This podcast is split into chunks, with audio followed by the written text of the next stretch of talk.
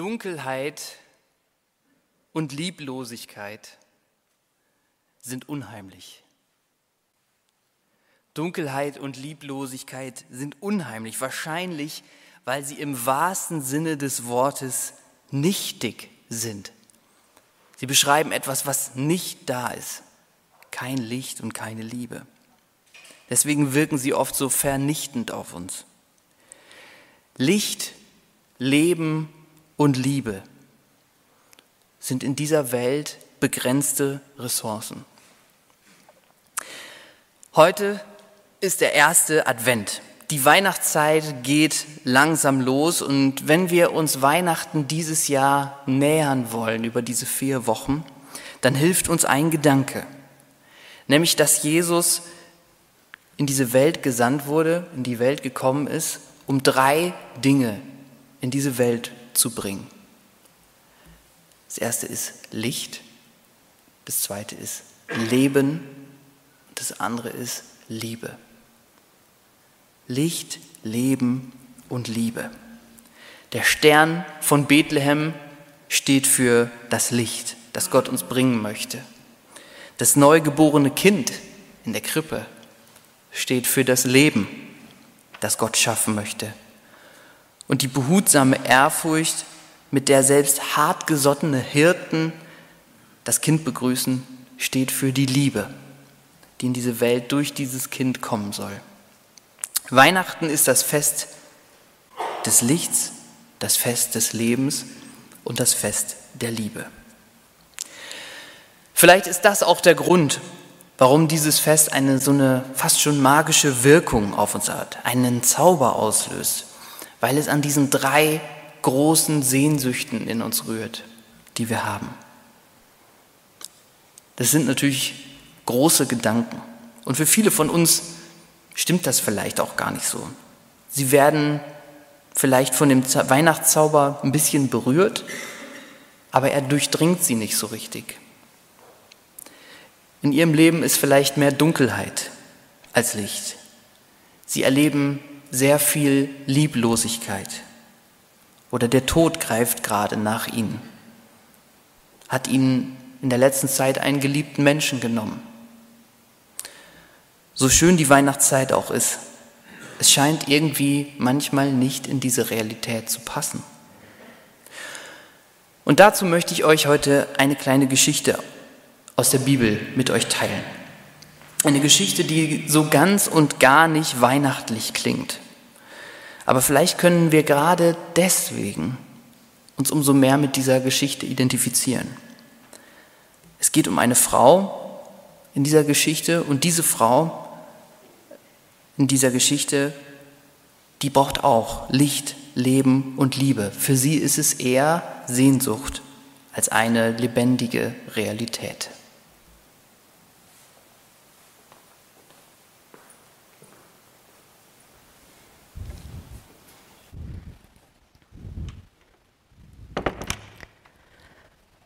Gott, ist das heiß hier. Ich hasse es. Boah, wie ich es hasse, jeden verdammten Tag in dieser glühheißen Hitze hierher zu kommen.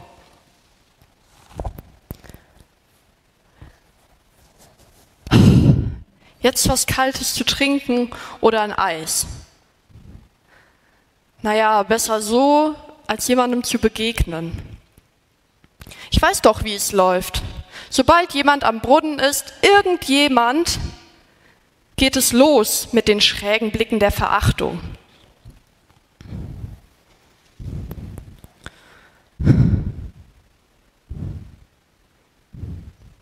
Was soll ich denn machen? Glaubt ihr, ich hätte mir dieses Leben ausgesucht? Ja, ich habe viel falsch gemacht, richtig viel. Da bin ich auch nicht stolz drauf. Natürlich hätte ich es mir anders gewünscht. Aber machen wir nicht alle Fehler? Und trotzdem schauen sie mich immer so demütigend an.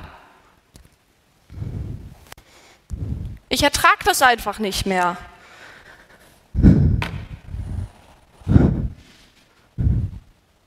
Früher hatte ich hier mal richtig viele Freunde. Denkst du, die würden mich noch irgendwie auf der Straße grüßen? Nach und nach haben sich alle von mir abgewandt.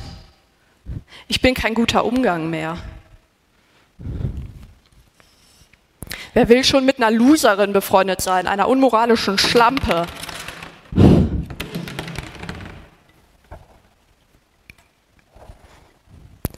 Eigentlich interessiert mich aber auch nur, ob ich irgendwann die Fehler meiner Vergangenheit hinter mir lassen kann.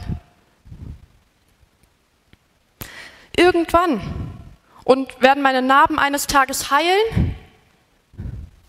Oder trage ich alles, was mich belastet, bis zum Ende meines Lebens mit mir rum? Ich würde so gern endlich reinen Tisch machen können. Es muss doch möglich sein.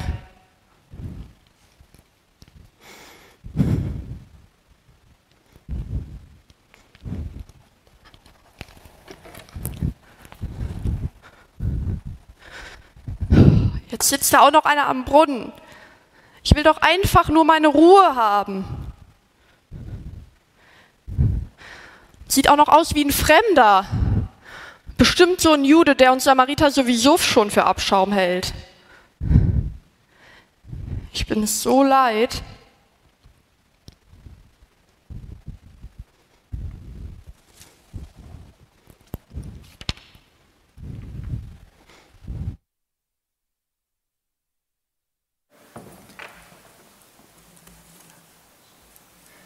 Ich lese aus dem Johannesevangelium im vierten Kapitel. Da kam Jesus in eine Stadt Samariens.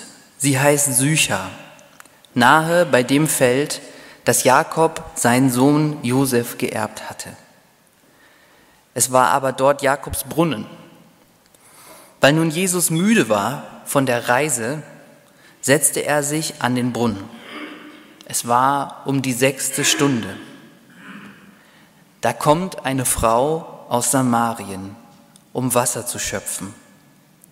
Jesus spricht zu ihr, Gib mir zu trinken.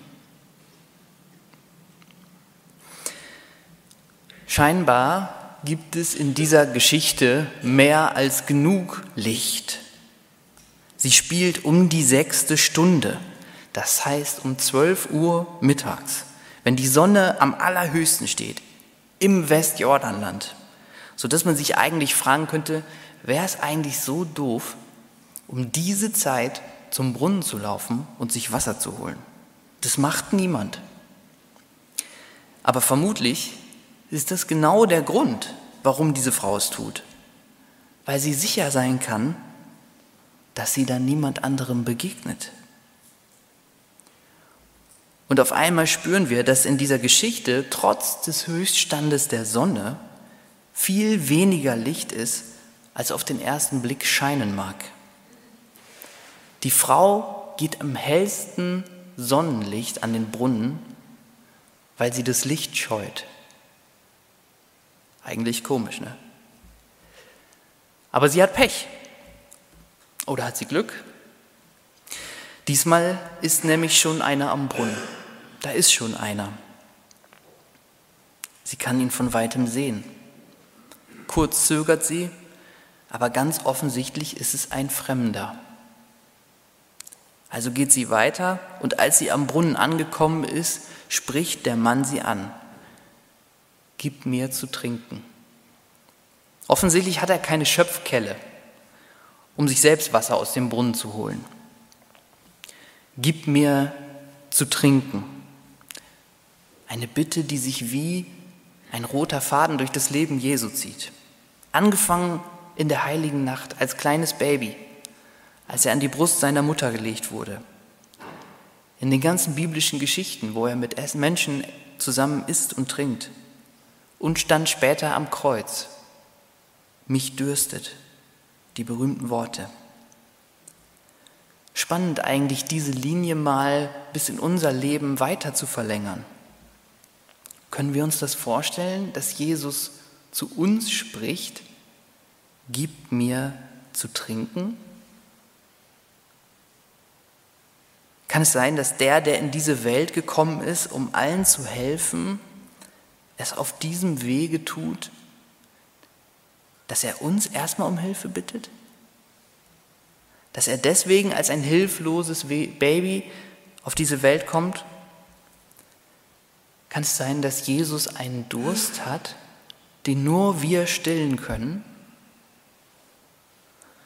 Und dass in dem Moment, in dem wir beginnen, diesen Durst Jesu zu stillen, unser Herz auf einmal gefüllt wird mit mehr Licht, mehr Leben, mehr Liebe? Da spricht die samaritische Frau zu ihm, wie? Du, ein Jude, erbittest etwas zu trinken von mir, einer samaritanischen Frau? Denn die Juden hatten keine Gemeinschaft mit den Samaritern.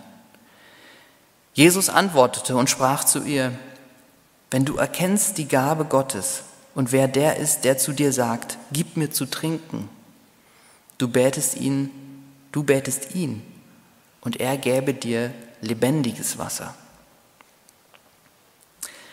Es ist fast so etwas wie ein Tausch, was Jesus dieser Frau anbietet.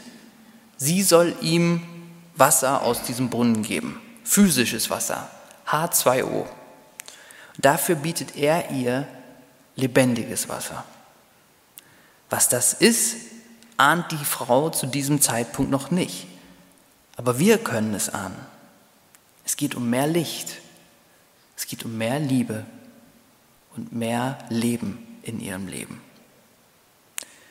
Wenn du wüsstest, sagt Jesus, wenn du wüsstest, wer mit dir redet, wenn du wüsstest, mit wem du es hier gerade zu tun hast, dann würdest du merken, dass mit jedem Becher Wasser, den du Jesus reichst, zunehmend dein eigener Lebensdurst gestillt wird.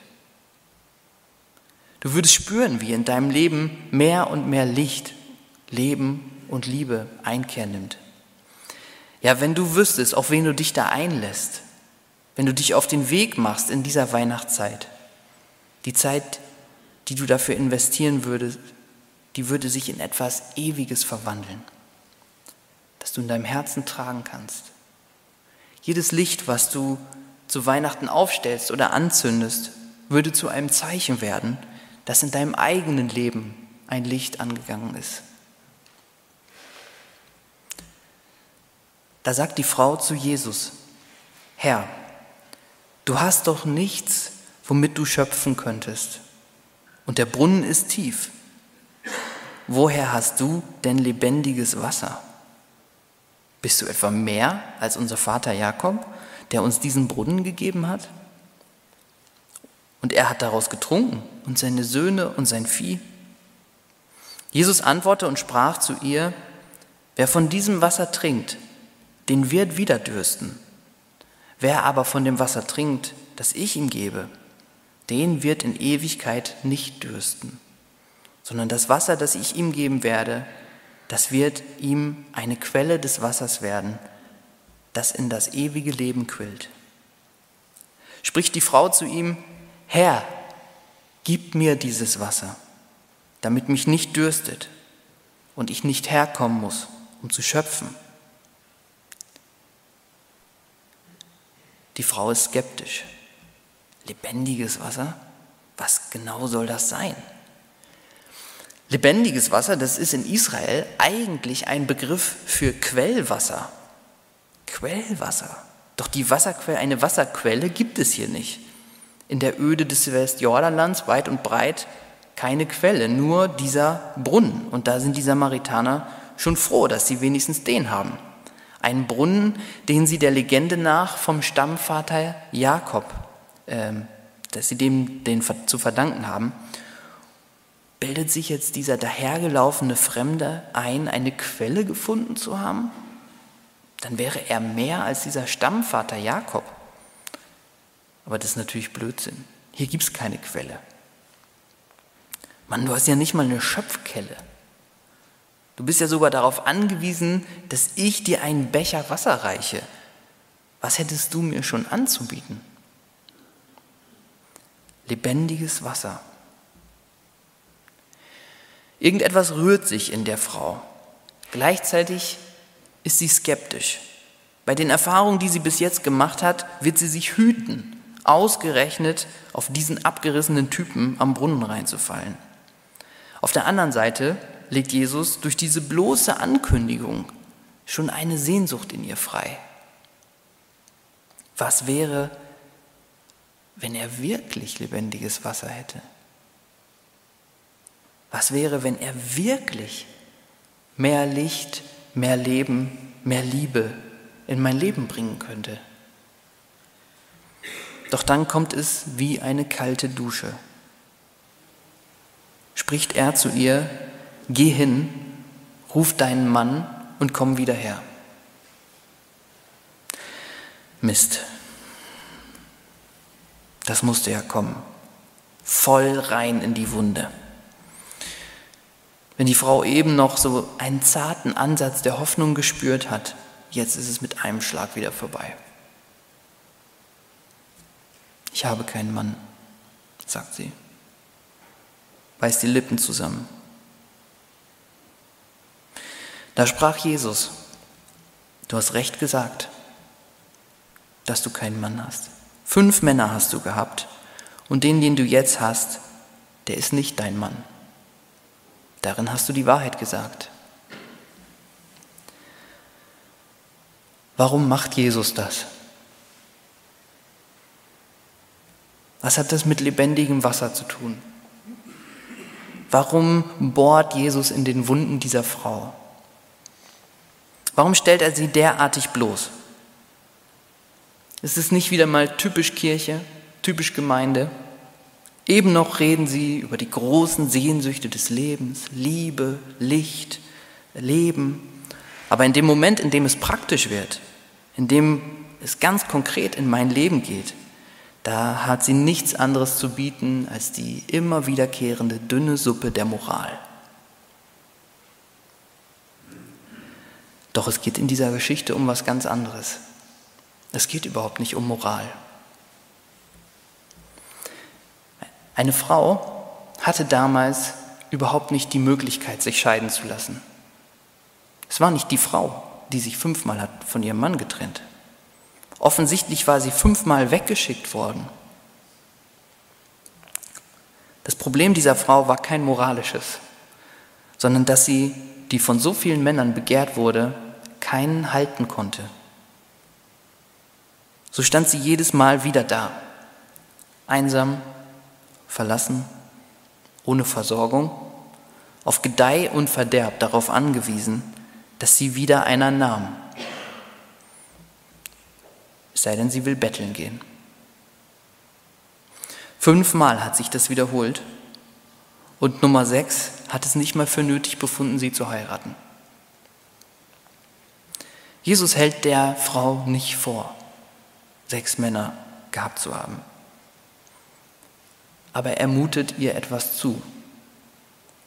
Er mutet ihr zu, sich ihrer tiefsten Lebenswunde und ihrer tiefsten Lebenssehnsucht zu stellen, ihr ins Auge zu blicken und sich selbst als den Menschen zu sehen, der sie nun mal ist. Durstig nach Leben, hungrig nach Liebe, doch dabei wieder, immer wieder enttäuscht, vielfach verlassen und am Ende verbittert. So wenig Licht, so wenig Leben, so wenig Liebe. Man kann über lebendiges Wasser nicht reden, solange man nicht bereit ist, seinem innersten Durst auf die Spur zu kommen. Wenn wir wissen wollen, was lebendiges Wasser ist, dann müssen wir uns mit unserer ungestillten Sehnsucht konfrontieren lassen. Mit unseren Verletzungen, mit unseren wunden Punkten und mit unserem ungelebten Leben. Das ist unser großes Problem, wenn wir uns zutiefst nach mehr Licht, nach mehr Liebe, nach mehr Leben sehnen, dass wir oftmals nicht bereit sind, wirklich in die Dunkelheit, über das Abgestorbene und über die fehlende Liebe in unserem Leben nachzudenken. Das ist wie, wenn ich zum Arzt gehe und sage, bitte heilen Sie mich, aber lassen Sie uns nicht über meine Krankheit sprechen. Das würde mir jetzt nicht so gut passen. Und das ist auch oft unser Problem an Weihnachten. Dass wir dieses Fest wie einen Zuckerguss über unser Leben gießen. Und weil das eine nicht zum anderen passt, sagen wir irgendwann, Weihnachten ist kitschig. Weihnachten ist kitschig, eine süße Soße, die mit unserem reellen Leben ehrlich gesagt nicht so viel zu tun hat. Und das ist wahr. Das stimmt. Doch wie wäre es? Wie wäre es, statt Weihnachten immer wieder ein Stückchen weiter über Bord zu werfen, den Black Friday jedes Jahr etwas besser zu finden, etwas an unserem Leben zu ändern? Wie wäre es, das würde vielleicht schon reichen, Jesus unser Leben mit allen Schatten, mit all seinen Dunkelheiten, Wunden, Verletzungen hinzuhalten und ihn zu bitten, uns zu heilen und unser Leben mehr und mehr mit seinem Licht, mit seinem Leben und mit seiner Liebe zu füllen. Wie wäre das? Am Ende der Geschichte heißt es, da ließ die Frau ihren Krug stehen und ging hin in die Stadt und spricht zu den Leuten, kommt, seht, einen Menschen, der mir alles gesagt hat, was ich getan habe. Ob er nicht der Christus sei? Da ging aus der Stadt, da gingen sie aus der Stadt heraus und kamen zu ihm. Es glaubten aber an ihn viele Samaritaner aus dieser Stadt, um des Wortes der Frau willen. Da ließ die Frau ihren Krug stehen da ließ die Frau ihre bisherigen Antworten stehen. Da legt sie alle Versuche zur Seite, die sie bislang versucht hat, ihren Lebensdurst zu stillen. Irgendwas ist passiert in diesem Gespräch. Irgendwas ist passiert. Nicht, dass sich ihr ganzes Leben auf einmal verändert oder gewandelt hätte, aber der erste Dominostein ist umgefallen. Allein dadurch, dass sie mit Jesus gesprochen hat. Alleine dadurch, dass sie ihm einen Becher Wasser gereicht hat. Und sie geht in die Stadt zu eben jenen Menschen, die sie bislang gemieden hat.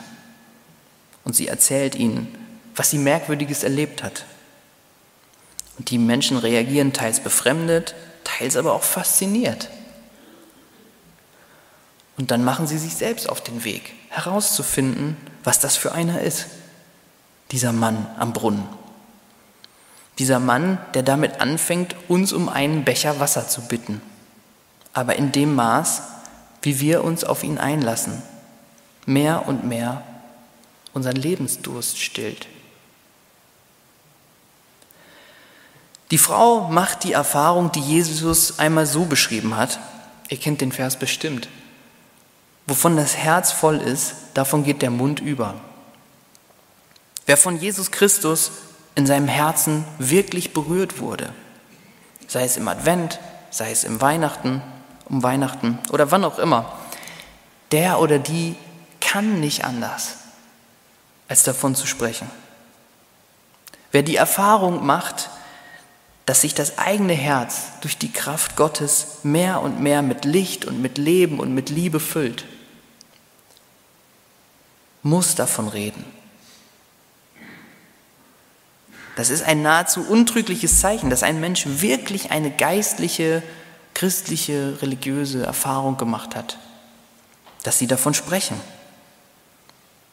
Kann sein, dass er oder sie eine Zeit darüber nachdenken muss, eine Zeit darüber schweigen muss, um sie zu verkraften vielleicht. Aber irgendwann kommt es raus und dieser Mensch will das teilen. Ganz wie die Hirten in der Weihnachtsgeschichte, von denen es heißt, und sie kamen eilend und fanden beide, Maria und Josef, dazu das Kind in der Krippe liegend. Da sie, aber es, da sie es aber gesehen hatten, breiteten sie das Wort aus, welches zu ihnen von diesem Kind gesagt war. So steht es in Lukas 2. Ich möchte die Predigt jetzt abschließen mit einem Gebet. Und wenn du möchtest, bete mit. Jesus, Bewahre uns davor, an diesem Weihnachtsfest einmal mehr einen frommen Zuckerguss über unser Leben zu kippen. Du bietest uns an, unsere tiefste Sehnsucht nach Licht, Leben und Liebe zu stillen. Alles, was du von uns willst, ist, dass wir dir unser Leben hinhalten und dich bitten, es zu verwandeln. Das ist ein großes Versprechen. Darum kommen wir zu dir mit allem, was uns gelingt, worüber wir uns freuen, aber auch mit unseren Dunkelheiten, unseren Wunden und Verletzungen. Wir halten sie dir hin, wie einem Arzt, mit der Bitte, heile uns, stille unseren Lebensdurst, erfülle unsere Sehnsucht nach Leben, nach Licht und nach Liebe. Amen.